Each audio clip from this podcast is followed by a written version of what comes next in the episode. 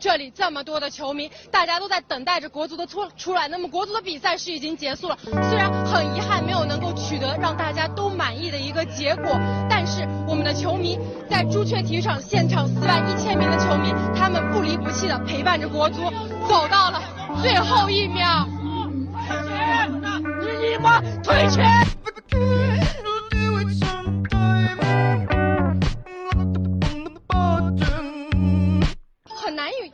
很难用言语去表述，但是我还是想要来问大家几个问题。我想问问看这儿的球迷，你们觉得今天这样子的一个结果，是感到失望吗？太失望了，我天！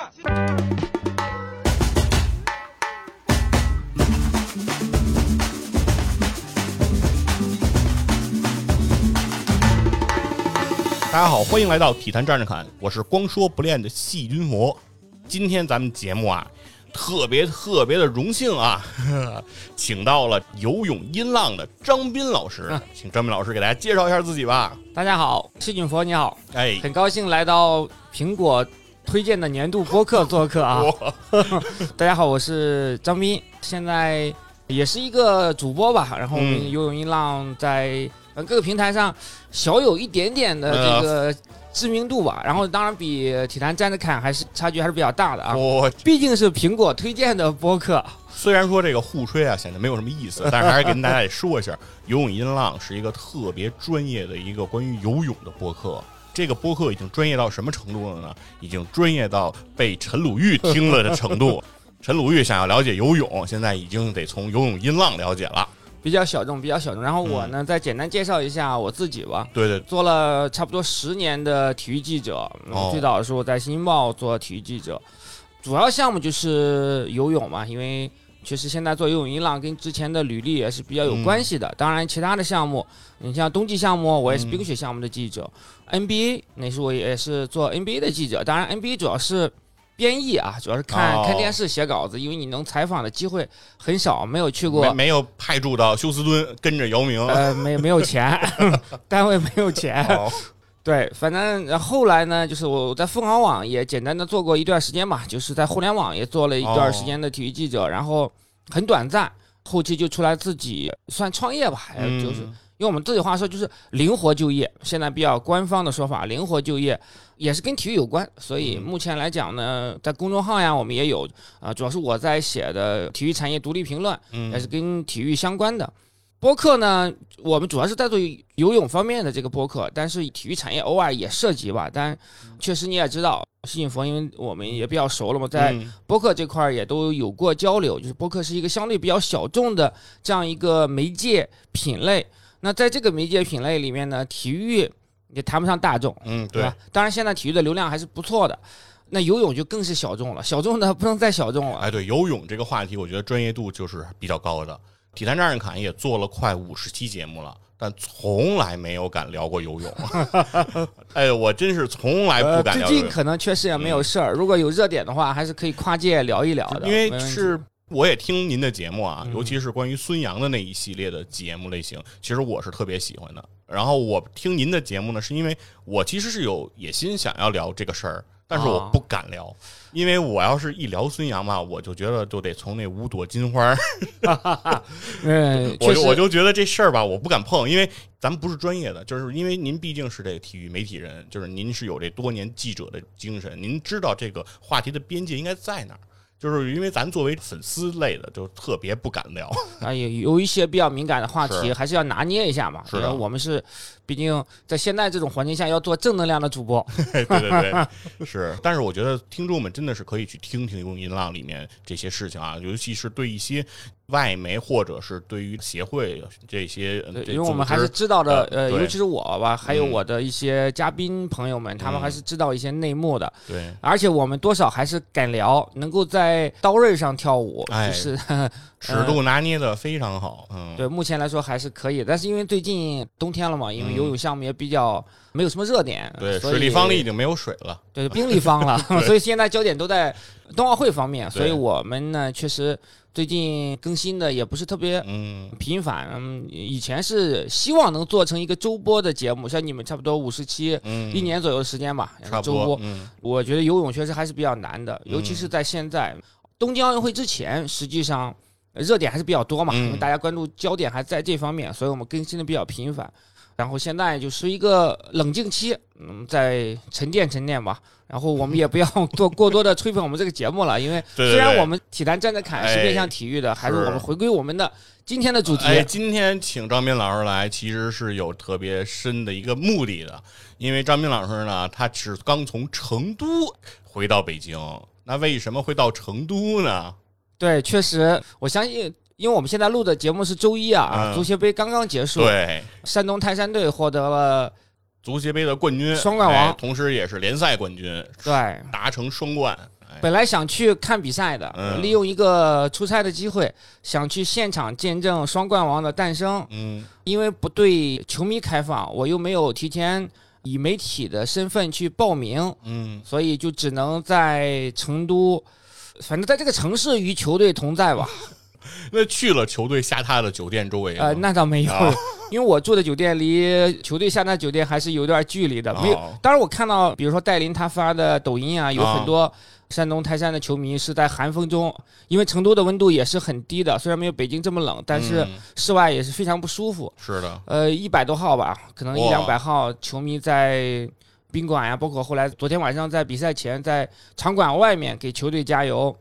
那球迷很可爱，但是是因为防疫等等的呃原因嘛，没有办法嗯对球迷开放，这个确实很遗憾。因为我之前三届足协杯决赛我都在现场，哇，那三届足协杯决赛，您当时都是为了谁在现场呢？呃，都是为了 山东泰山队啊。啊，对，所以说咱还得先点出您这个身份啊。对对对，我啊是山东人，所以我是啊泰山队的球迷。哦，您就是山东人，对所以您就是天然的得支持这个。哎呀，不是天然支嗯。持，因为我认为首先一点啊，足球嗯改变了我的命运。有，怎么讲呢您？说说。就是我在九四年职业联赛刚刚开始的时候，嗯，就开始看足球了。在九五年，呃，说实话，九四年那个时候是因为家里电视只有一个台，就山东卫视。哦，山东卫视呢，每到周日下午就转播甲 A 联赛，当时是很烦的，因为你想想们我我有点不太理解，啊，家里电视只有山东台，对啊，没有中央台吗？白天只有山东台，哦，中央台是只有晚上有。哦，那个阶段还不是说中央台特别的因为是首先我是在沂蒙山区的一个小县城，哦，不是那么发达。在那个年代呢，中央台也只有一套、二套，对对好像印象中晚上对晚上台会多一点，白天呢基本就一山东台。哦，周日呢，平时你想想，那时候我上大约初二、初三的样子，嗯平时上课功课还是比较紧张的，就周末呢嗯，山东山东学生能理解，啊，是山东学生不容易啊，是这么多年依然是如此。嗯，周末呢就想偷偷摸摸的看看电视，这一发现怎么一到周末就放球，一到周末就放球，这还不是最可怕的，最可怕的是九四年那年暑假，嗯，那年暑假天天放球。九四年美国世界杯哦，对，世界杯这个是那个时候呢，山东卫视它是没有权利直播的，啊，但是呢，它每天在白天呢就录播哦，之前的这个比赛。之前的录像拿到这个白天来给重新放给大家，它这个世界杯呢比甲 A 联赛更讨厌，嗯。它是一天恨不得白天十几个小时全是这东西，啊，他等于就从头放到尾了，对。就是有多少场比赛我就多场就循环给你放。循环着给你放，对，因为你想甲 A 联赛它是下午三点半嘛，嗯。你你只有这个时段，你会觉得哎呀足球很讨厌。其他的白天呢，你还可以看看电视剧啊，嗯看看动画片啊等等。是，啊，那个时候我应该还好像对动画片还是有点感情吧，嗯，应该是对，发育的比较晚，成熟的比较晚。但是说句实在话，九四嗯年世界杯确实是我足球生涯的一个启蒙，嗯开蒙了，开蒙了。那个时候我记得有罗伯特巴乔啊，对，巴乔的背呃影，瑞典队的三剑客，嗯呃，罗马里奥他们，等到巴西队夺冠的时候，那就已经成为球迷。所以说，足球嗯对于一个青少年的征服能力是非常强的，还是很有魅力的一个运动嘛。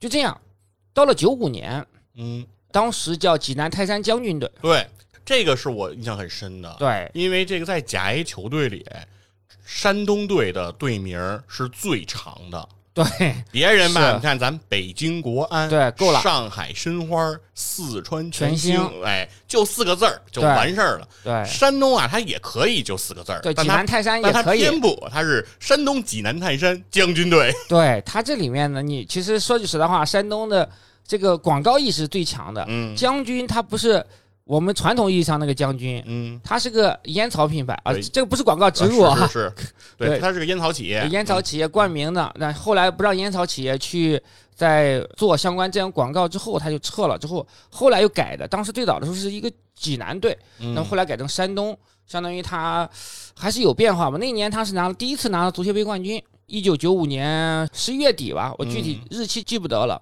那个时候是二比零击败了呃上海申花，那、哦。那一年上海申花不可一世，九五年上海申花是冠军，对，是联赛的冠军，对。而且是碾压的优势。对，范志毅恨不得一个中后卫拿到了最佳射手的这样一个，就是那样的。那会儿范大将军是真厉害是，害，所以那一年的足协杯决赛呢，山东就那个当时是济南泰山嘛，就是我们嗯。就统一说泰山队吧。对，泰山队是特别不被看好的，而且在联赛当时的排名不是特别靠前，呃，第六还是第五，嗯反正就是五六名，呃，中游。对，因为那年的亚军是北京国安，对，因为那时候还有大连万达呢，对，所以那一年呢，真的是我十四岁，嗯。所以对我的冲击确实是特别大的，因为你终于知道，哎呀，能夺冠军，我我感觉那个九十分钟基本上就是从未有过的人生体验，从那儿之前没有，从那之后也没有。你能感觉到你可能整个的血液都停止流动了，有点夸张的。我我没办法具体描述出那种感受啊，嗯但是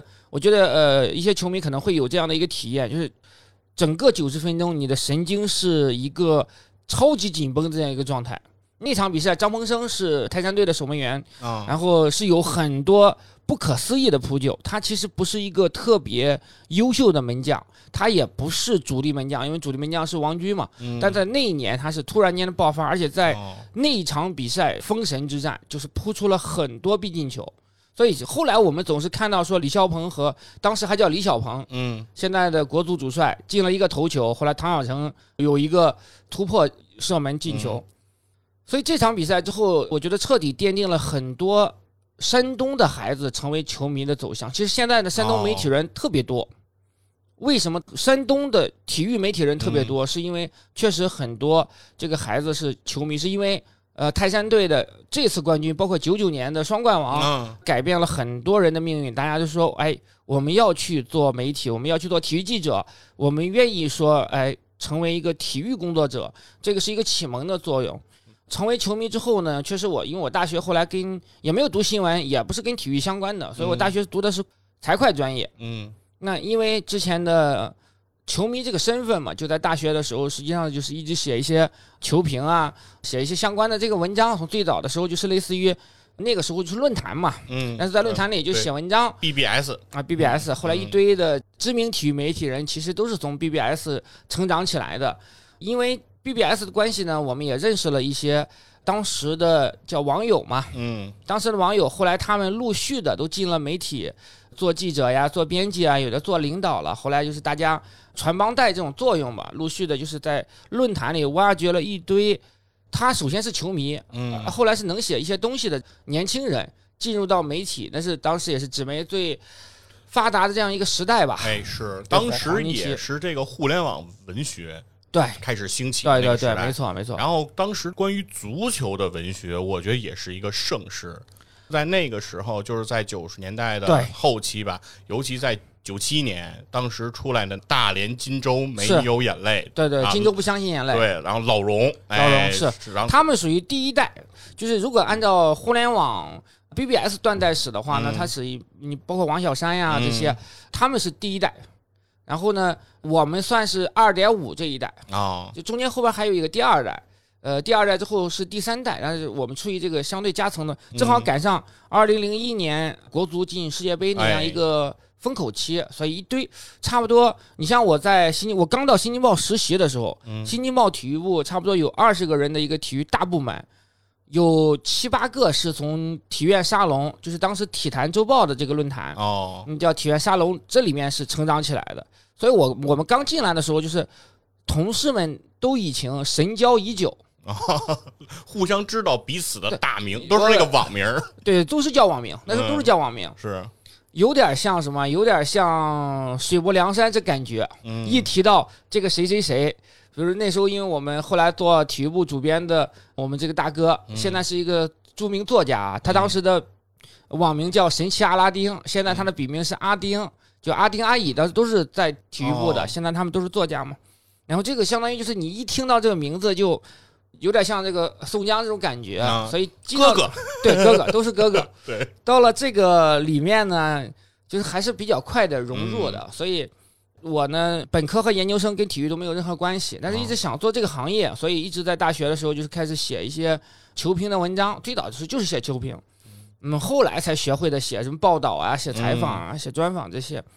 呃，我就到了新京报体育部，就是这层缘由，就是说没有，如果没有山东泰山队在嗯。九五年夺这个冠军，或者在九九年拿这个双冠王的话，那我的人生可能就是另外一条呃路线了。啊，当然，我今天来呢，我觉得还更多的是一个球迷的身份，是是因为我在做记者的十年时间里面，我从来没有做过足球记者。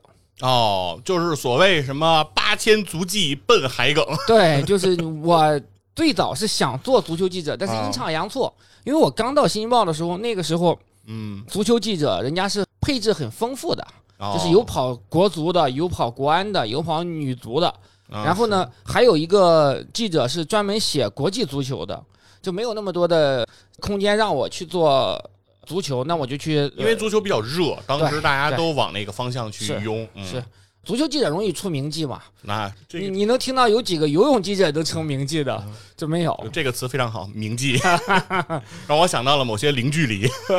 呃，祥姐还是比较熟悉的，因为我后来跟她关系还挺熟的。啊。对，当时确实也是，就是理想的那一本《零距离》，还是也是影响啊。挺深的。对。那时候就是真的买来反复阅读，看一下他是如何从完全不懂足球到成为说国内第一名记，能拿转会费的身份，从足球报去体坛周报的，这个都是遥远的往事了。是的，对，虽然今天呢，还是重点是想聊咱泰山球迷这个身份哈，嗯因为其实我算是第一次真的和一个其他球队的球迷这样去你是哪个？队的球迷我必然是国安球迷，啊？你是北京人。对对啊好，因为我是北京人，因为我一上来就说您是泰山的球迷，然后问您就是哪儿人嘛，因为嗯对对对因为因为是这样的，咱不像看国外联赛，是。国外联赛说您是支持曼联呀、支持皇马呀、支持巴萨，您都可以，而且您一人可以支持好多队。没错。您说您从五大联赛每个联赛您都可以蹬一队，说我是他的拥趸，但是这个国内联赛就没办法了，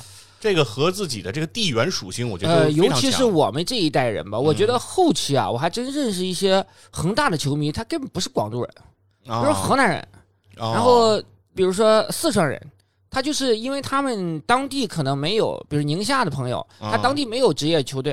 对。然后呢，那个时代确实说实话，我必须客观来说，嗯。呃，恒大两夺亚冠那个周期确实很强，我也很喜欢看恒大的球，这个是没办法。冠军粉，对，但是像咱们这代人，可能你你无论是再怎么喜欢看恒大的球，你永远不会成为恒大的球迷。对，这因为是天然的嘛，也是从小打造的这种习惯，对对就是每个周末就要看这个球，而且这个球队确实来说，就像您说的，山东泰山当时夺得足协杯冠军，嗯是对您的人生是有一个对，有影响有改变的。对，所以我觉得这个球队其实它代表的东西不仅仅是球场，是所以我们也说说球迷看球看的嗯也不仅仅是足球，对我们聊足球聊的也不仅仅是足球，其实是人生呀。对，其实真的是人的生活。对，昨天我看莱科赛后的那个发布会也来讲了嘛，嗯生活总还是要继续的，对吧？其实我觉得足球确实改变了我们很多的东西。从我个人来说，一个是对我的性格，因为我喜欢看足球，后来去喜欢踢足球。我以前性格是一个比较内向，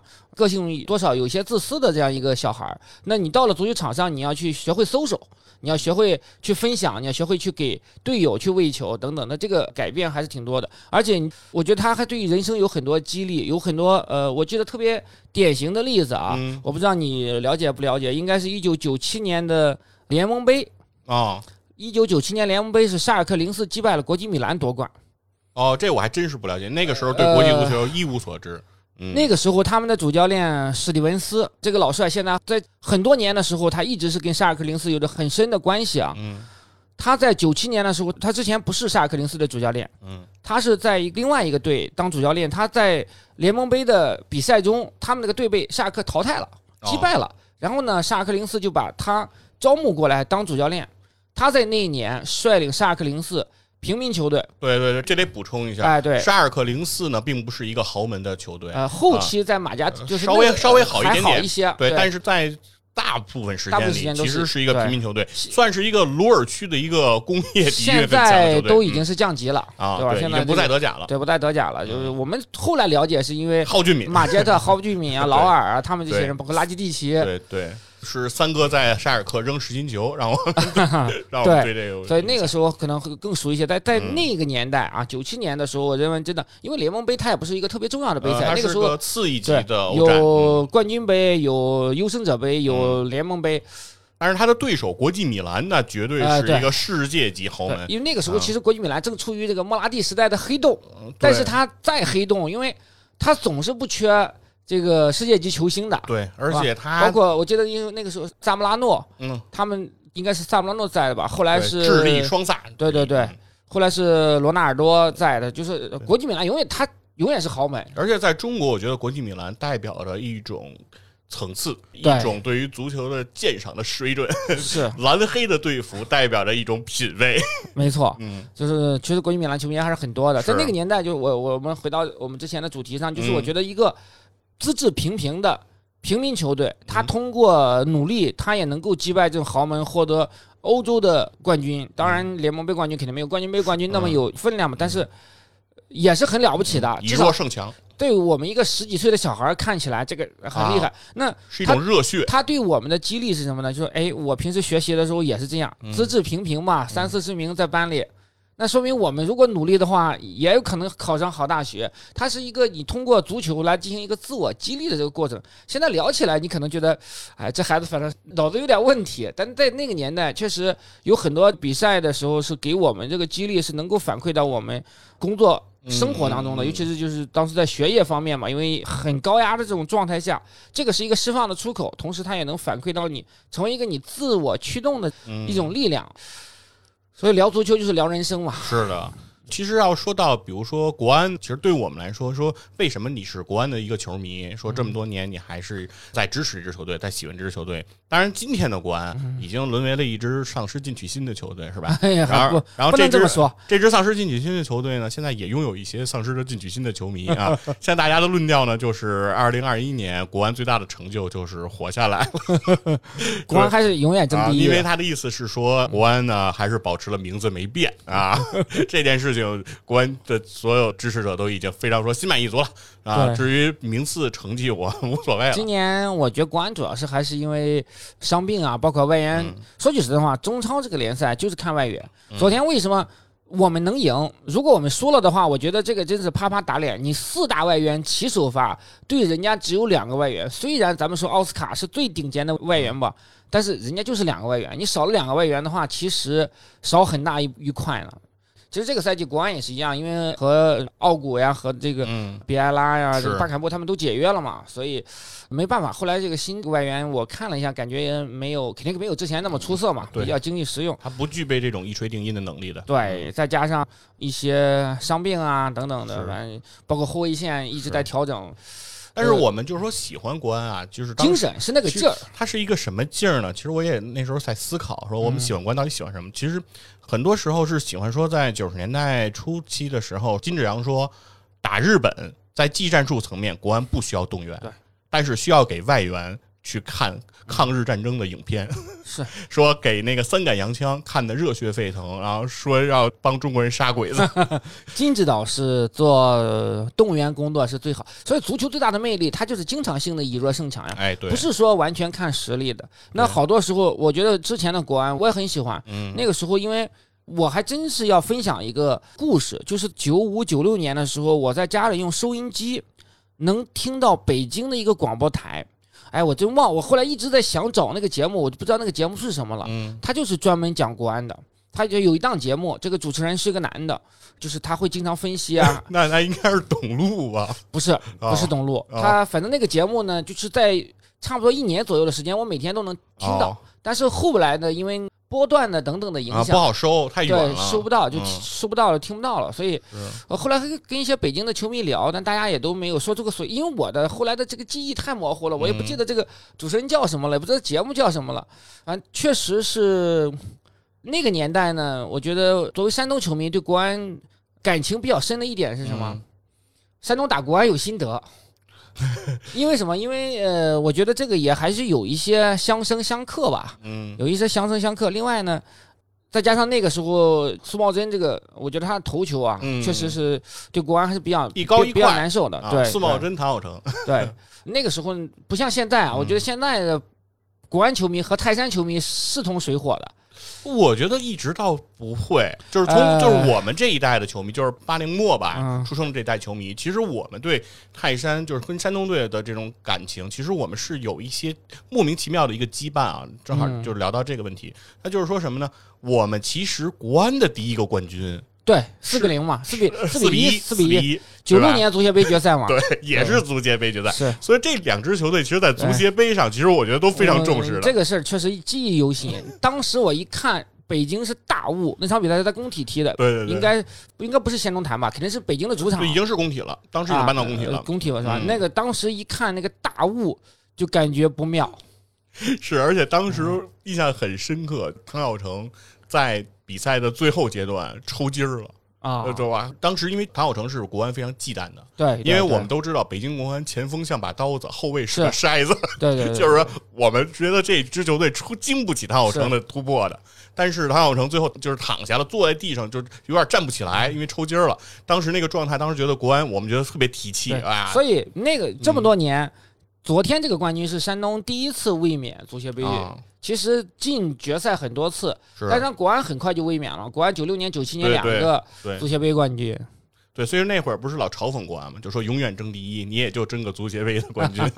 对，所以那个是我们等于是第一次真的去仔细看山东队的球。当时呢，因为战胜山东之后，会感觉到山东是一支北京国安可以战而胜之的球队。在九六年足协杯决赛之前，嗯，山东是胜多，对国安胜多负少。实力上，说实话，那个时候的山东是比国安还是要差很多的。是，但九六年确实是个分水岭。嗯，但是后来山东队啊来了一个人，叫桑特拉奇。好好，那个说到底，九九年还是要感谢国安嘛，感谢高磊磊，因为那后来我们当时在新京报的时候做国安二十周年嗯。这样一个纪念的一本书的时候，我还当时采访了一堆国安名宿嘛，他哦。安排我有采访过韩旭，啊，呃，高磊磊。剧，嗯。对黄博文，啊 反正若干，我当时采了有六七个吧。嗯。当时我就觉得，确实高磊磊聊的也比较实在嘛。嗯。他不管是说我要不要成就你辽宁队，嗯，我要的就是兢兢业业的把我的球踢好，有一球成名的机会，我为什么让他错过呢？是吧？所以也也很实在。我他说我也不是要帮你山东队，我没有这个义务，我只把我自己的球踢好。但是当时媒体的报道是国安驻泰山登顶，那客观上来说，确实是嗯，这个情况是很少见的嘛，在国际足坛也也不多见。反正是国安凭那场球拿了那年的公平竞赛奖。对，因为正常来讲，你那场球没必要拼命嘛，人家、嗯对对吧？辽宁队赢了就是冠军了，对，那在那个比赛里，李金羽是那口型是骂脏话 是凭干什么呀？确实啊不理解。但我们说实话，那因为我们最后一场是五比一胜了武汉红桃 K 嘛，嗯，当时不太觉得能夺冠，因为命运并不掌握在自己完全不在自己手里。里。而且那场比赛，山东的比赛早早就踢完了，嗯就可能有个四五分钟就比国安这边要早四五分钟结束吧。那场比赛因为本身没悬念，胜负没悬念嘛，因为红桃 K 已经降级了，嗯没记错就是倒数第一。确实没想到，两个就是那一年呢，咱们客观讲，山东的实力啊，哎，没有特别强。那一年是因为门将好，嗯，嗯，萨沙一个赛季才丢了十二个球，对外援当时是允许有门将的，就是因为这之后嗯把门将请外援这个事情彻底掐死了因为如果是都用外援门将的话，啊！中国的门将就国内门将没有出头之日。因为那个时候你就能看到那个萨沙太出色了，嗯就扑出了多少必进球，所以这个就是一个出色门将的能力。是当年上海申花也有一个外籍门将。当年也是特别的强，对其实当时外籍门将跟国内的门将的实力真的差别是挺大的。如果要是门将不限制的话，那每个队必然会有一个位置是外援的名额是给到门将的。嗯，这个你中国门将就是只能在二级联赛去打打主力，那你在一甲呃中超或者甲 A 里面，你就只能打替补，也是很不利的。所以萨沙，我觉得是他一己之力改变了中国足球的这个政策，一直嗯沿用到今天。当时我记得山东球迷可能觉得很欣喜，但是山东以外的球迷都觉得你这个冠军是没有什么太多含金量的。嗯，还是回到刚才说喜欢国安的这种感觉哈，我是觉得可以归因为一个球队性格，就是刚才就说是，比如说说抗日不需要动员，这是一种国安的性格。另外呢，你说你谈到抗日，你确定这个对你节目有能顺利播出吗？我觉得无所谓啊。我觉得就是说，因为就是所谓抗日带个引号嘛，就是就跟日本的球队，这个我们我们有这种民族情绪是一定的，是我觉得这这是必然的吧？对吧？血液战长旗，那绝对就是一种对日本的球队普遍来说，你不管是对日本国家队啊，还是在亚冠中对日本球队。你赢了，总是大家会觉得呃血脉喷张；你输了，大家总是觉得脸面难看。他和你对韩国球队的情感上还是肯定是不一样，肯定是要有不一样的。这个我觉得不需要避讳啊，这我觉得是一种正常的我们的一个情绪。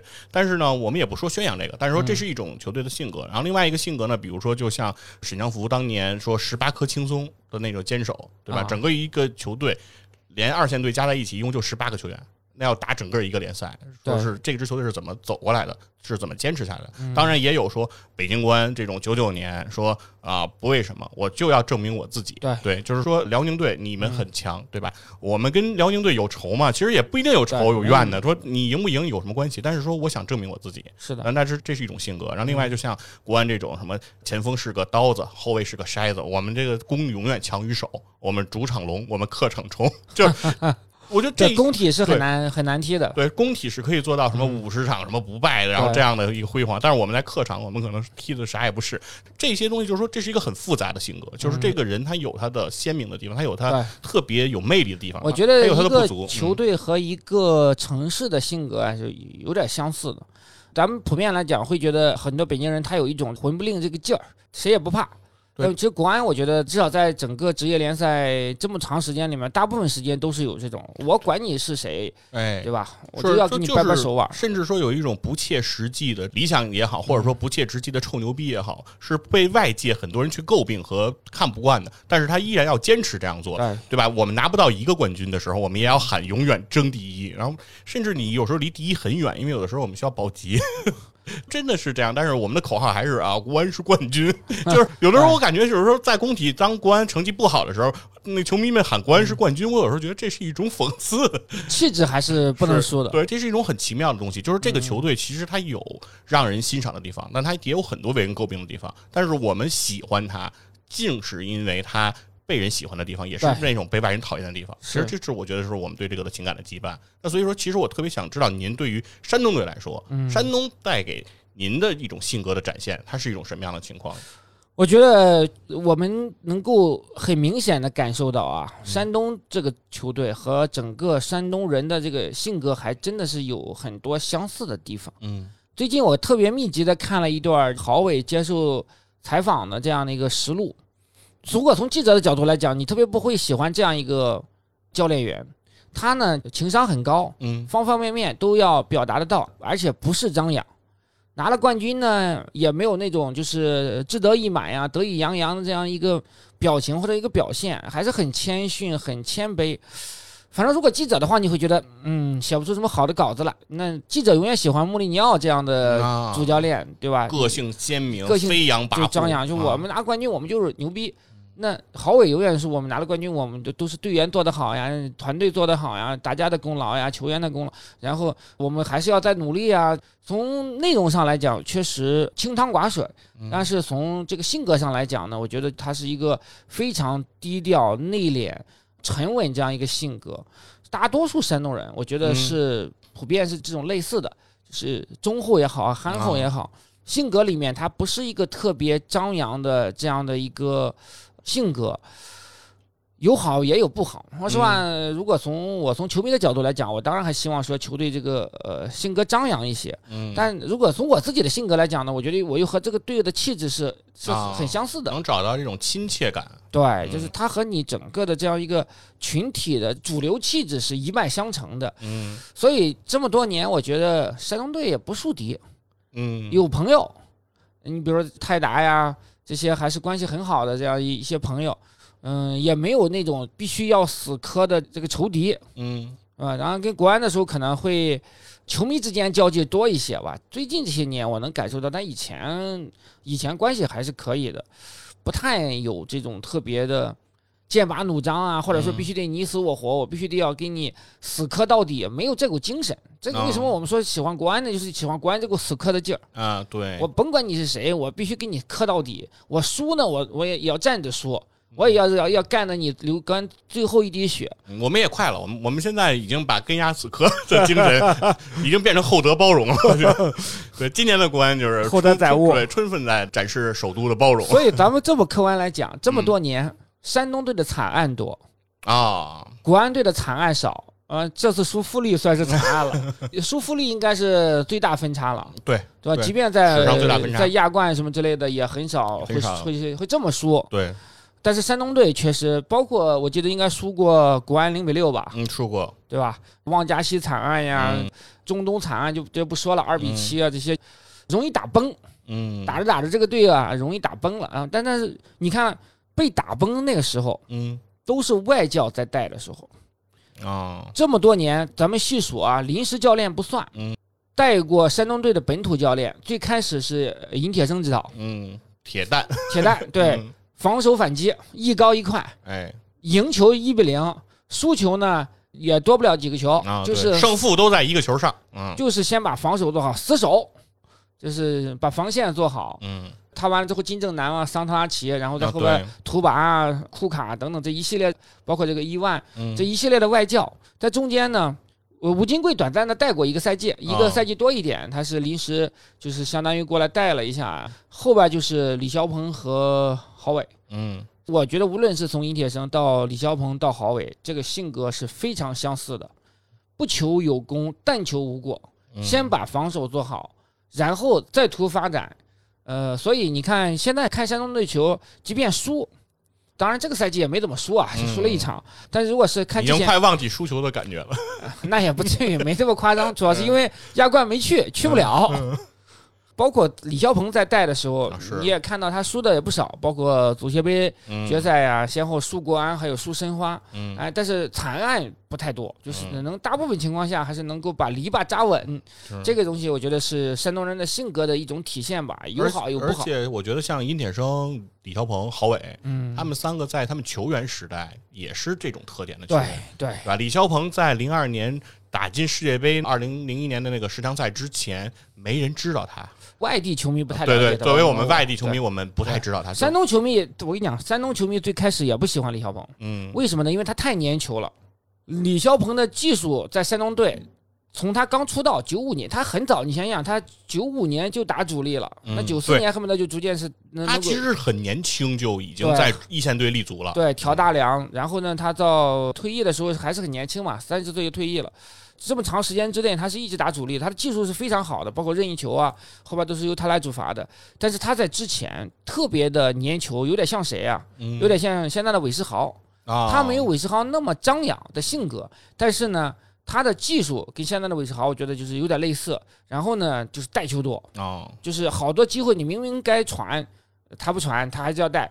所以那时候就是山东球迷对李霄鹏，我觉得是讨厌大过于喜欢吧。在哦在那个年代，最开始在他真正的从成为国足主力到成为哦山东队，在成为零一年那个李霄鹏之前，对，嗯，当然他确实也是有进化的，因为啊后期的话他就有成长的。有成长的。后期的话，他其实在球的处理方面是会更成熟一些。刚刚出道的时候，总是喜欢说炫耀一下自己的球技嘛。对，但是看李霄鹏的技术统计也有这个特点，他实质上其实在技术统计上给我们留下的东西不多。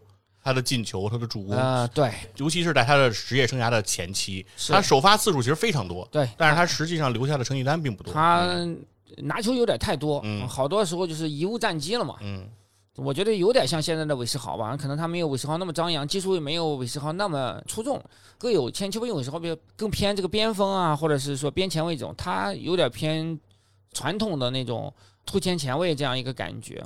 韦世豪是山东人吗？韦世豪是安徽人，安徽人啊，他是鲁能足校鲁能青训出道，对对对对，但是因为韦世豪，我就觉得是在鲁能球员里非常出挑的这样的性格。他不是山东本地人吗？啊，是非常差别非常大是。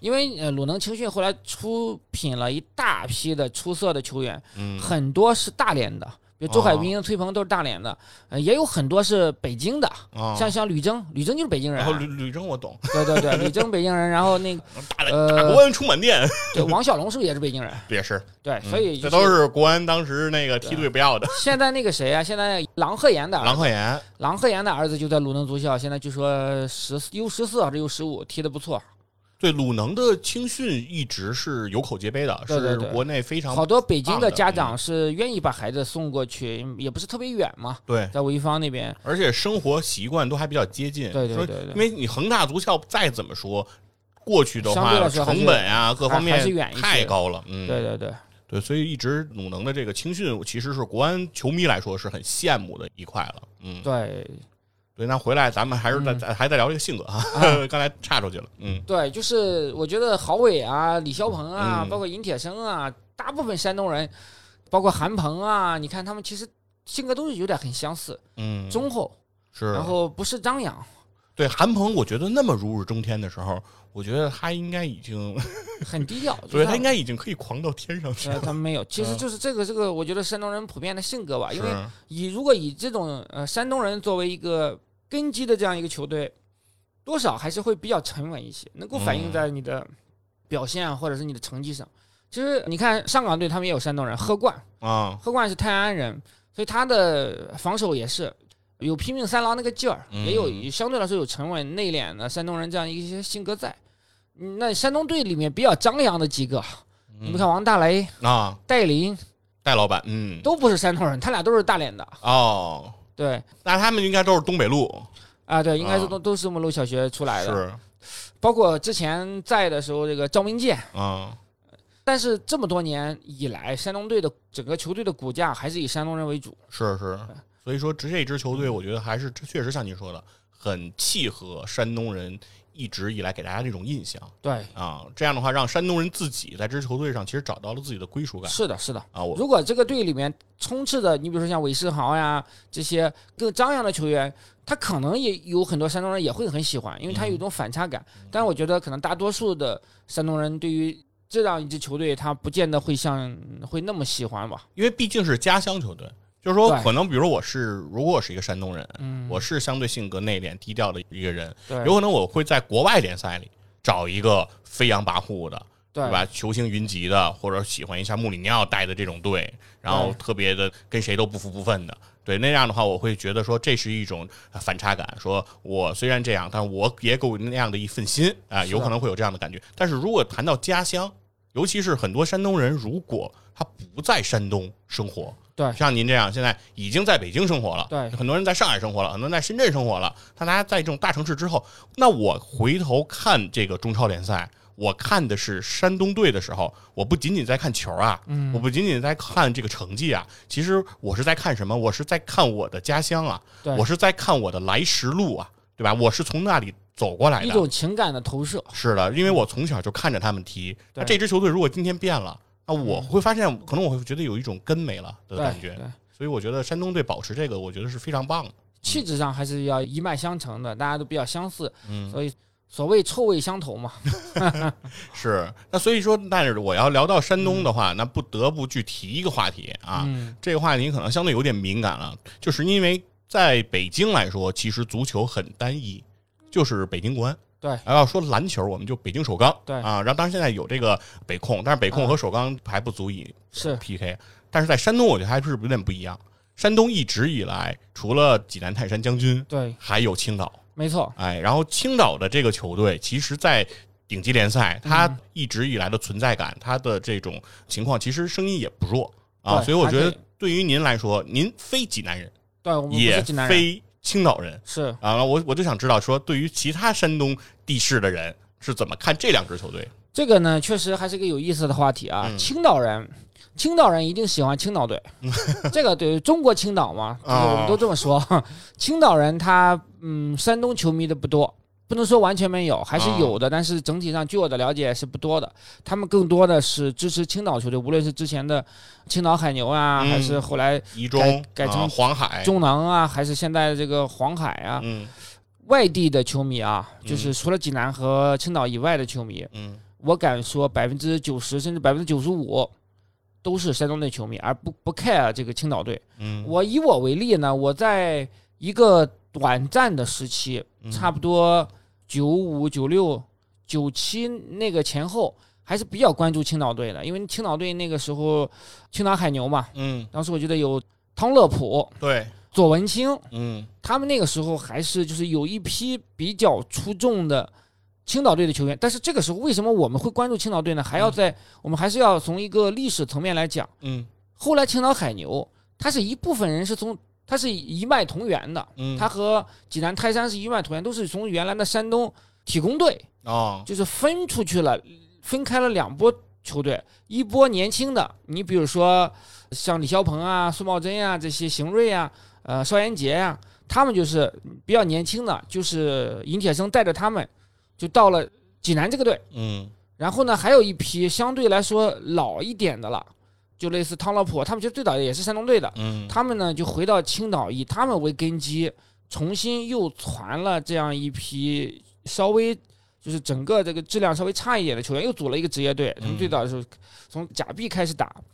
当然，我们关注那个年代关注青岛队，不是说太了解说他们当时同根同源这样话题，分家的这个对，而是因为有一批确实还是比较出色的球员。嗯他们这个，你看这么多年，我还能够马上叫出他们名字。这批球员呢，实际上从技术啊，从整个的这样的一些个人表现上还是不错的。但那个时候说青岛队说成绩确实一般，对，逐渐逐渐的，我我感觉就是比较分化。等这批人逐渐退役啊，或者是淡出之后呢，山东球迷对于青岛的这个关注度就会相对来说是弱化了青岛留给我最后的印象嗯应该就是曲波、啊。对高明儿，哎，对他们那批人其实还是不错，但等、嗯等他们那批人在的时候呢，我觉得就是相对来说它是呃更区域化了，更青岛化。其实青岛是足球城嘛，嗯青岛现在优秀的球员是特别多的，对吧？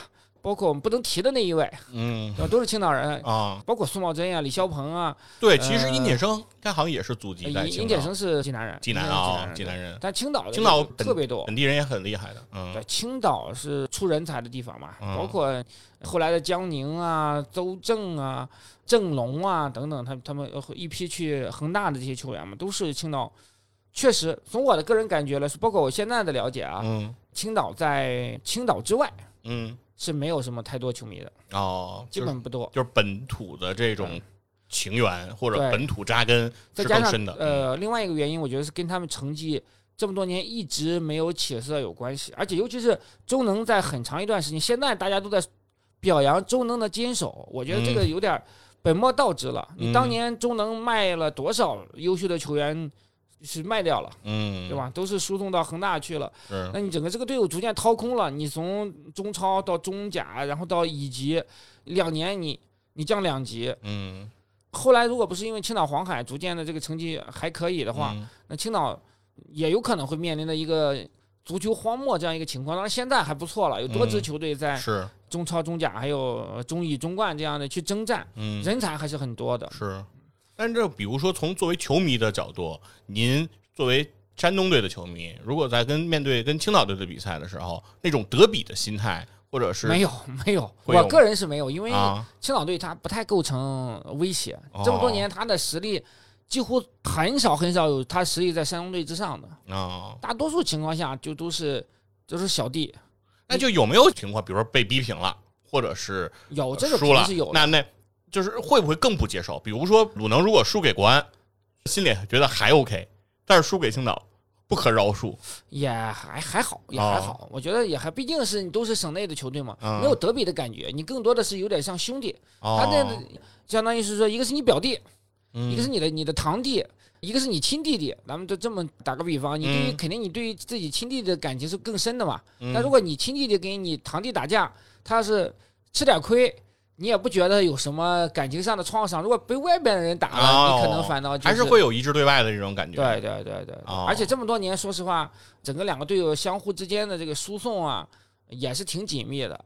包括你看这么多年，就是包括尹铁生啊、嗯，郭侃峰啊，都是以前山东队的教练、球员去支援青岛啊，这个都还是多少还是有感情上的一些连接的哎。这个倒是，好像是山东这个省内的体育队伍之间的互相的扶植这种情况是比较多的。是的 CBA 也是这样哈，像龚小斌，然后带青岛，呃 带带带，那倒不是。扶持，光明他那啊是比较复杂了，咱们因为他咱们外人可以这么去理解。对对可以理解 吧。对，后边后边事咱不方便说对对对，不做展开了。啊。对，但是确实能感觉到，就像您刚才说的，说是这种亲弟弟跟堂弟的这种关系啊。但是在很多其实包括国内，也包括国外，大多数这种城市或者省这种单位出现的这种球队之间的关系，是。没有这么和谐的感受我觉得一个是它确实不是真正意义上的德比。你比如说，你要是同时在济南，你像上海申花和上海，哎，我就想说，对，他这种情况呢，那你先咱打个比方说，当时贵州人和在北京的时候，你会觉得那是德比吗？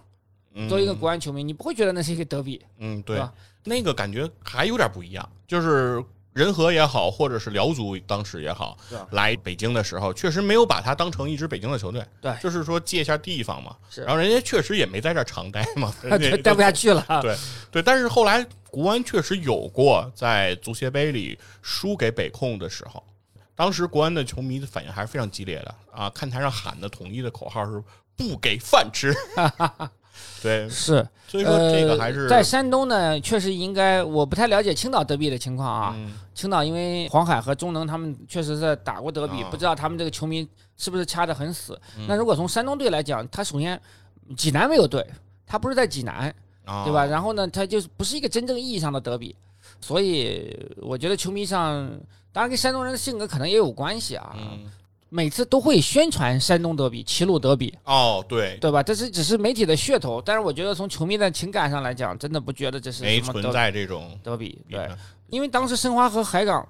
嗯他为什么会这么剑拔弩张呢？因为他有在决赛中，有在足协杯决赛这样的相遇，有的直接的这样的一些交锋和有有很多时候实力很接近，你上我下，我上你下这样的，再加上呢，而且我觉得当时东亚算是后来者居上，对。这个我觉得其实是对申花的球迷也好，和对俱乐部也好，其实冲击就感受是非常大的。我觉得应该也有一批以前申花的球迷可能流失到变成了上港的球迷吧我，我我觉得一定有，对吧？可能也有，因为球迷基础其实就这么一个圈儿。对对对，你扩大了，那必然要从那儿去争取。对那其实也一样啊，在恒大的这些球迷以前都是哪儿的球迷呢？这说到底，对吗？对就是说，是不是有有一些宏远的球迷，对吧？对有一些以前广药的球迷，没错对吧？那现在是恒大的球迷，其是的其实其实会一样的。但另外来说，你看广州德比，它就嗯味儿就没那么正，嗯就是因为富力它的球迷群体，我觉得可能跟恒大还没法比。嗯就是当你如果不构成威胁的话，你就会更倾向于把他当兄弟；啊当他如果对你构成威胁了，你就会把他当对手，嗯，对吧？没错。其实对，确实这和人太像。对对对，人说的是体验嘛，对，说的是球队啊，就感觉其实和我们。人际交往特别像，就是说，这个嗯打个比方说你，你是太子，我嗯是你这个一呃同父异母的兄弟，嗯那当我没有什么势力的时候，我愿意给你当小弟、当马仔的时候，就比如说这个雍正和十三爷一样，嗯对对那他就觉得自这是自己的亲弟弟。是，那如果你这个其实不是亲弟弟，对对对，八王爷这 边但是胜似亲弟弟。对对，嗯你这八爷这边势力比较强大，那你恨不得把他弄死，对，是一样的。老老十四是亲弟弟，但是对，但是不行。当你不在自己阵营的时候，你就 是敌人。对这个东西就是一样的，就是当你实力他对你构成威胁了，哎那，你你的心理上就会有一些排斥或者抵触了。那打个比方说，如果说明年呃呃黄海也好，或者中能也好，他们在中超里面呃能给对山东队有有有这个威胁了，甚至有可能夺冠了，嗯那你你对于山山东球迷来说，可能会更恨他。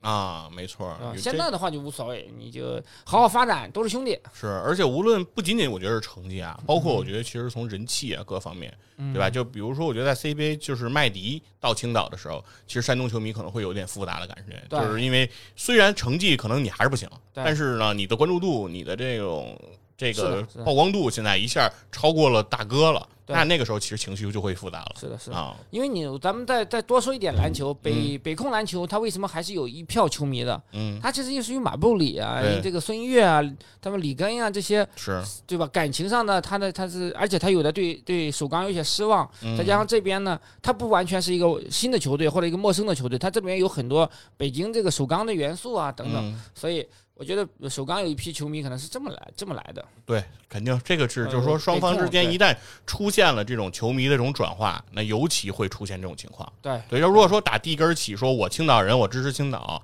那我这个这个青岛以外地区的山东人，我们支持我们山东队，这都没得说，感觉这是很很很天然的。是的，呃所以说这个可能就是两个队这种关系比较和谐的一个基础。那同时，其实也是我觉得山东队性格造成的这样一个情况，有关系，对吧？因为作为山东队作为一个大哥，他是一个沉稳的、对对对，内敛的、低调的一个大哥，那就相对来说会好很多。是的。呃，如果是也愿意扶持一下这个小兄弟的发展，哎，对，就是双方之间就关系就比较融洽。那如果说这个大哥是飞扬跋扈的嗯啊，每天都是必须说上句儿，不能你怎么着的，那可能作为小弟也心里会有不满。是的，嗯，所以能感觉到山东队的这个性格和其实在方方面面都有所体现。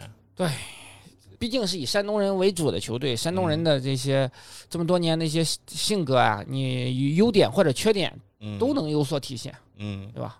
最后咱们聊一个小话题哈，就是山东队的成绩这些年其实一直是不错的，对，一直保持在这种顶级联赛比较高水准的这样一个阵营当中，也拿过很多的荣誉。那在您的记忆中，就是包括这次的双冠，嗯，山东队的哪一年的成绩，您对他是最满意的？或者说那届山东队肯定还是零六年了呀。啊，零六年当时图巴带的那支队伍就是巨无霸呀，有点像嗯、呃恒大那种状态嘛，就是提前六轮夺冠嘛，是。那碾压式的这个一个优势了，也是我觉得这么多年发展啊，包括青训，他在那个时候第一批青训的人就开始有一些这个开花结果了。嗯。那你像今年也不错，今年不错是因为对手的衬托，嗯。再加上确实这么多年来，一个是俱乐部很稳定的运营，外援没炸刺儿，没炸鹰的啊，啊，而且就是当然格德斯走了，对实力多少有一些影响，但是后边莫伊塞斯回来了，再加上费兰尼是一个就是个费兰尼是一感觉性格上就是像一山东人，所以为什么太喜欢 比利时老山东，对对，太喜欢这哥们儿了。你看起来你觉得这就是山东人，嗯就是一个洋面孔的山东人。哎，对费莱尼的这个人设也非常有趣啊，就是他在英超那状态，感觉就是我是革命一块砖，对，哪里需要哪里搬，是，踢前锋也行，对，那 这种感受。踢中卫、踢前锋、对，后腰、前腰都就是踢。你。你让我上去，我我我干嘛都行。是，虽然顶了一个非常张扬的头，对对对。那假象，他本人确实是很低调、很内敛的这样一个，又现在是是队长嘛，大哥，所以这么多年，山东这个外援就是选的，我觉得这个特别好。你找了先找对性格，那嗯。费兰尼一到山东队就宣布在国家队这个退役了，挂靴了，嗯，那就让山东球迷就更是觉得吃了一个定心丸定心丸儿。这大哥就是就是一心一意、踏踏实实的跟着我们干，这跟以前那些大牌外援不一样。你看，无论是这个大连队的那个现在回马竞那个那个外援哦，卡拉斯科，卡拉斯科对吧？卡拉斯科那非常牛，嗯他是他也是比利时人，对现役国家，对啊，他是远远高出大多数外援的。对但你感觉他就是来挣钱的，他不是跟你这个球队扎根在一起的。嗯他很快他就想回去，他觉得自己还是能够在顶级联赛，顶级联，赛里面还是有所作为的。那费莱尼呢？他首先来的时候，人家就是，呃我觉得也还是跟性格相关系。嗯以他这个水准，以他这个年龄，在在欧洲还是能踢上的，大不了就回比利时联赛踢一下嘛，也没问题，对吧？对？确实性格是是非常好。包括这么多年，山东队选的这个中卫外援，嗯除了去年的那个卡达尔不 不怎么样之外，那你像今年的这个贾德松也好呀，之前的吉尔也好，都是嗯就是特别扎实，特别踏实。首先一点，你像贾德松，当然今年确实进球还挺多，很多像吉尔，我觉得是很典型的，也是老山东，嗯巴西老山东，兢兢业业、踏踏实实，就在中卫这个位置上，就是一板一眼，非常稳的，非常稳，非常嗯非常敬业，非常也是有感情。嗯，他是你包括走的时候，是因为可能是合同还没有到期嘛，半年就解约了，但是嗯是因为家里那边也有一些情况嘛，嗯就要回巴西了，也是依依不舍。这个真的，呃，我觉得这些外援确实是普遍都还是不错的，这也是鱼找鱼，虾找虾。那你这个个你整个俱乐部的风格是这样的，你整个管理层的风格是这样的，你找外援。你也不太会去找很张扬、很扎刺儿的这种外援的。你像，虽然你比如像韦世豪这种球员，他是鲁能青训培养出来的不假，但你让他在鲁能队踢，啊，在山东队踢，不是一家人，哎，最终是是进不了一家门，最终啊。确实不是在一家人个锅里确实是待不下去。对对对啊对对，没错，其实这个也能感觉说是外援这一块的这种熏陶。没错其实国安和鲁能之间外援的交互也是比较多的对，啊、像巴辛、巴辛呃卡西亚诺、卡西亚诺，对，其实都是在这两边。先在国安，然后去了山东踢了，都挺长，都都是民宿。对，所以说这两边的球迷其实对这些外援其实都是共同的这种认同。对，所以说明国安选队的外援大多数得跟山东有关，否就是则我国安选队的外援也是山东人性格的外援。哎对后来他们在山东也证明自己。你像这个卡西亚诺也好呀，像这个巴辛也好呀，还、嗯你虽然巴辛比较暴，脾气嗯比较暴，呃，动作比较毛糙，但是整个还是比较踏实的性格上对还是可以的。人是朴实的那种感觉，对对就比较。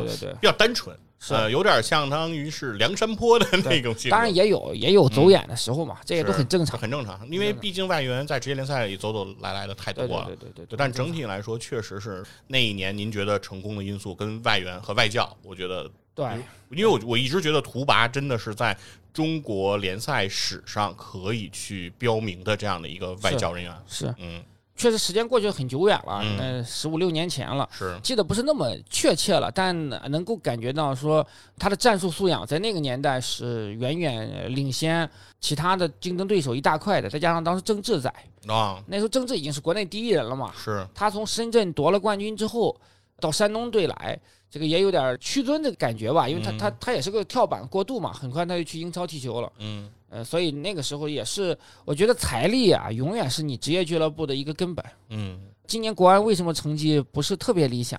因为我们再也喊不出“谁也别跟国安比有钱”这句话了。对，因为罗宁退休了。对所以这个是外地球迷嘲讽国安的一个点，其实但也也是我们国安球迷可能喜欢国安的一个，对，就这种吹牛逼的风格，嗯，无论是罗宁呀，无论是这个二大爷呀，他们还是很招球迷喜欢的。对，但是也一样，看鲁能的 slogan 就是你用电 是吧？我用用心对对 对，对，就是感觉这个企业也是在秉承这种风格，都是很相相似。嗯是的，是的，对，那所以说，其实今天聊了这么多关于泰山队的这个话题，其实由头呢就是非常再次恭喜吧，山东泰山队在今年的联赛和就世界杯上是承让朋友们衬托。啊对，我觉得双冠称王，就不管其实我觉得是个什么背景，比如今年其实联赛是确实很艰难，对啊，现在各个球队的薪资啊、资金的水是的运转都会成很大的问题。但我觉得其实不管在什么时候，环境对大家都是公平的。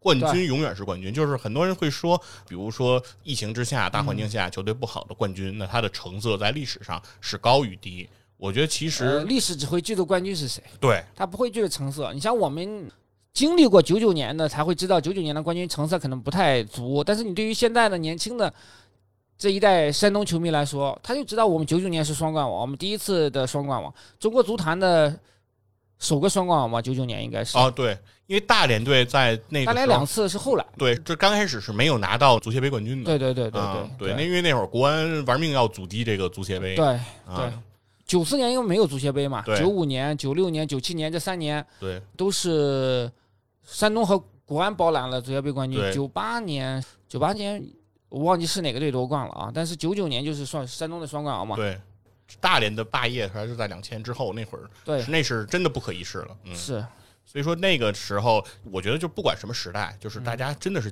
体育啊，其实很残酷的。很残酷。就是真的，为什么我觉得当时我做一个电台或者做一个节目，说想围绕体育这个话题，嗯，体育太他妈像我们的生活了，对对对，就是生活真的就是这么残酷你像这。个东西，为什么我们说突然死亡法？嗯，这就它就跟死亡是一样的。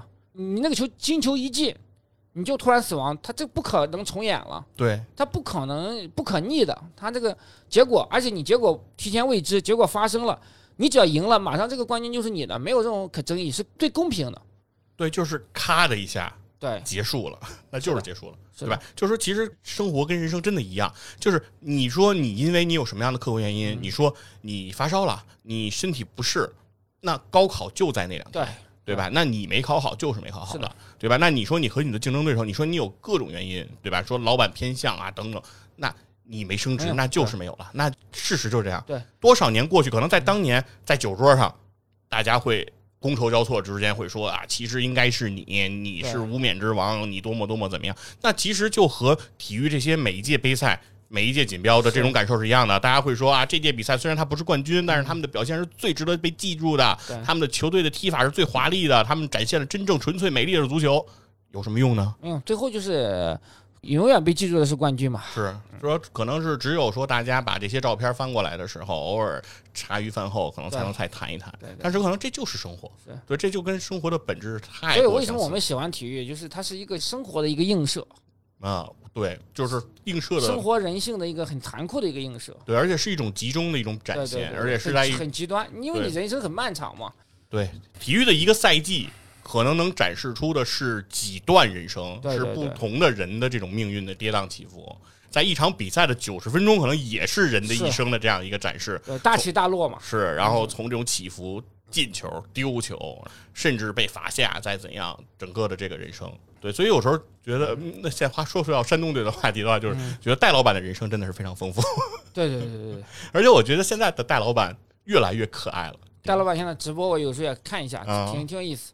是，而且我觉得在场上的心态也变得越来越好了，因为收官之战是国安踢的鲁能的这泰山的这场中超嘛，然后在比赛中戴戴老板也上场了啊对，然后戴老板呢整个也被裁判罚了，然后 然后呢也进球了，对。然后这边也失误了，然后 也丢球了，然后。对，整个是我觉得虽然戴老板在今年的联赛中登场次数寥寥，就这一次，但是在这一场比赛中，把一个球员在一个赛季需要经历的事情戴老板全都完成了。一个缩影。对，所以戴老板，我觉得也是一个个性很鲜明的人。其实很多球迷在吐槽恶人等等的这些，其实后来我们发现，很多恶人其实他也有可爱的一面。啊，是，嗯，啊，有很多球迷喜欢他吧？我估计，但是他合同到期了，未来应该，应有可能会回大连吧？哦不知道，但是这，反正大概率应该不会留在山东了。啊，但是也基本上进入生涯晚末期期了。对对对对，回到家可能也是为了自己，我觉得后续事业的这种发展了。对不仅仅是纯足球原因。自然规律吧。他毕竟不像门将，像大雷跟他年龄相仿，一起从申花来到泰山的。嗯，但大雷因为门将嘛，三十多岁正是成熟期，还在巅峰，对还可以，因为他续大雷续约了嘛。对对，因为门将还是可以踢的比较大的。对对对在八十年代门将都可以踢到四十，那现在其实门将的寿命尤其是在嗯石科来了嘛，现在嗯现在山东的也不缺也不缺中卫，郑州也能打中卫，啊，对对吧？石科再加上贾德松，本身外援肯定是要占一个中卫的位置的。对，确实就是山东队也不是特别需要戴林这样的球员了，就是咱们从技术角度说不太需要了对对对，但是说大家球迷或者对于戴林是一种感情上的羁绊，对他可以，他嗯因为戴老板还是可以打一下后腰呀，打一下中后卫，他还是比较全能的。是我觉得至少在中肯定职业生涯还能继续吧，嗯不会现在退役的。呃对，肯定不虽然已经志得意满了吧？对，两年拿了三个冠军，是可以了，都经历了。都进是作为国内球员不登陆欧洲的对啊，能够实现的也就都实现了啊实，现了。而且关注度也非常高，是啊，也是算是在职业球员里、国内球员里破圈最多的一个人了。对对对，啊是这样的。所以我觉得各种方面来说，我觉得戴老板的这个足球生涯是圆满的啊。对很多时候我觉得是非常不错的。这一代人挺圆满了吧？嗯你像现在三十加以上的这一代山东球员，无论是张弛呀、嗯郑铮啊这些，王彤啊，他们虽然经历过二零呃一一年的夺冠，但但那个时候基本上就是毛头小伙子嘛。嗯，对，对，这十年多的人生很丰富，所以我觉得还挺圆满的吧。就这一批人，在相当于在自己的一头一尾，对对吧？是两种这个成就，我觉得遗，憾就是说郝俊敏遗憾一些吧。嗯，是郝俊敏嗯可以说其实是中国这波球员里应该其实走得更长更高的一个人了。嗯，但人家有德国足协杯冠军啊，是。那也是很高的高度了。对对，但是就是说，可能我们对郝俊敏的期待就是，你本可以给我们带来更多的东西是。嗯，是的，所可能也是没有办法。对，他选择了登陆德甲，可能嗯本身不是一个蒿俊闵最适合的联赛啊、同时，那个年代还是想着去五大联赛嘛，但我觉啊。得现在大家的观念有点调整吧，就觉得嗯。可以先去欧洲。如果想去欧洲踢球的话，可以先从二级联赛啊，啊就是所谓的，你比如说像李磊去瑞士草蜢啊啊，这些，是是，什么瑞士啊、比利时呀、荷兰，更外围一些的，甚嗯。至说希腊的联赛啊什么的，你可以去看看嘛，开阔开阔视野。对，而且也有这种欧战交手机会。对，现在的中国球员没有能在嗯，五大联赛里中立足的，这个咱们客观讲是这样的。确实是比较艰难对，。吴磊是最好的球员了，现在在西班牙人也踢不上了。是，中国球员现在，哎，确实这是一个，这是又是另一个话题了，对对对关于中国足球现在的这个话题。对对对，就是对都那那那个话题太不开心了，我是不展开了，是是是，今天我们还是陪着山东球迷一起高兴高兴。聊聊点开心的事。对对，再次祝贺一下我们山东泰山哈，好祝贺一下我们的球迷，因为其实一年到头嘛，球迷盼的也就是这么一个时刻是的，啊，把它拿下之后，其实到春节都能把这个对心情好心情能够维持下去是的，是的。对，尤其是在这足球的心情确实也能反映到你人生当中的、你生活的当中的心情的。对，就真的是这样。我觉得，如果自己支持的球队成绩好，其实有的时候你会仔细想想，和你没有什么关系。是没什么关系，对。所以球迷是你说是可爱的人群，也是比较傻的人群，但这个东西就跟那个兴奋剂是一样的。嗯，你球队赢球了，你对吧？你哪怕你支持的是联盟倒数第一的球队，你这个球队突然间把领头羊给给给给干掉了，那你这个真的跟吃了兴奋剂一样，对对对，就真的是会有开心高兴好好多天。对会它是个身心愉悦的过程。对，而且好像感觉你工作起来，你搬砖的时候都更有劲儿了。对对对，是对，说以前都是说搬完两块累的不行，现在跟老板说我再来三块儿，对 说我也行，有有梦想谁都了不起。对，突然间要你要输了一个嗯不该输的球队，你这也低沉好几天。是又有一种我操，嗯我他妈已经这样，老板还那么骂我，对这两种心理特别的相同啊。是的是的所以说，其实还是那句话，嗯，足球就是人生，对哎，足球就是人生因为这个真的是这样。所以说，为什么我们聊足球？对，其实我们也是想聊人生啊，是的是因为也是说跟张斌老师这样比较资深的球迷，而且有体育从业经历的这样的球迷，其实聊出来的东西我们就能更多一些啊，不仅仅聊胜负。其实我们是真的想跟大家说说，呃，一个球迷看球，然后最后他的整个的起伏的心路，然后包括自己人生和足球之间的关系。没错，啊，相信这期节目呢，能给大家带来更多，大家也能从中体会自己。如果你也是个球迷，也希望你在评论区啊，表述一下你跟足球这种故事，他对你的人生有上什么样的关系啊？我们一起来沟通沟通，聊一聊。嗯，那非常感谢大家今天对于体坛战士卡的关注，哎，那我们下期再见。好，拜再见，拜拜拜